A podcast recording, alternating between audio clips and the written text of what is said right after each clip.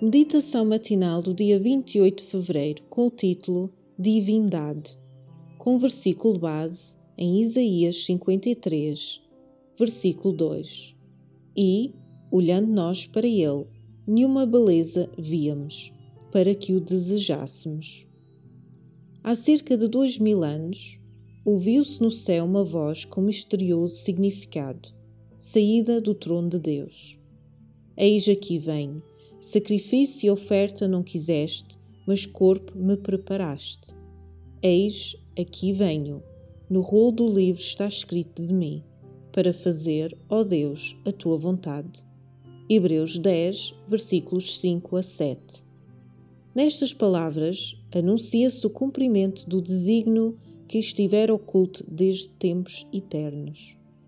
Cristo estava prestes a visitar o nosso mundo e a encarnar.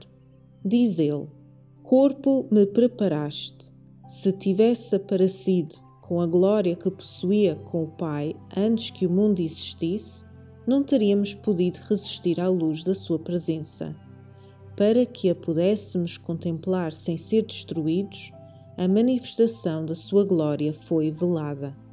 A sua divindade ocultou-se na humanidade, a glória invisível, na visível forma humana.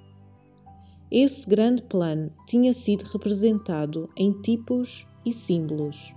A sarça ardente em que Cristo apareceu a Moisés revelava Deus. O símbolo escolhido para representação da divindade foi um humilde arbusto que aparentemente não tinha nenhuma atração. Abrigou, porém, o infinito. O Deus todo misericordioso velou a sua glória num símbolo profundamente humilde, para que Moisés pudesse olhar para ela e viver. Da mesma forma, na coluna de nuvem de dia e na de fogo à noite, Deus comunicava com Israel, revelando aos homens a sua vontade e proporcionando-lhes graça. A glória de Deus era restringida e a sua majestade velada, para que a fraca visão dos homens finitos a pudessem contemplar. Da mesma maneira, Cristo devia vir no corpo abatido. Filipenses 3, 21. Semelhante aos homens. Aos olhos do mundo, não possuía beleza para que o desejassem, e não obstante era o encarnado Deus, a luz do céu na terra. A sua glória estava encoberta, a sua grandeza e majestade ocultas, para que pudesse atrair a si os tentados e sofredores. Deus ordenou a Moisés acerca de Israel: E me farão um santuário, e habitarei no meio deles. Êxodo 25, 8 e habitou no santuário, no meio do seu povo.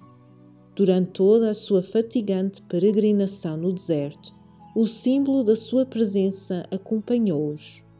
Assim, Cristo estabeleceu o seu tabernáculo no meio do nosso acampamento humano.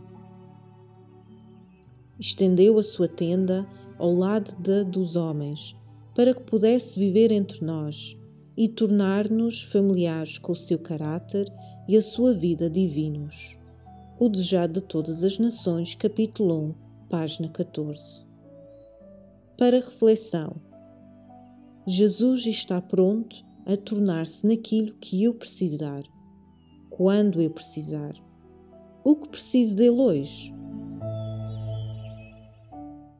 Inspiração devocional para mais informações, entre em contato com 919 769 322.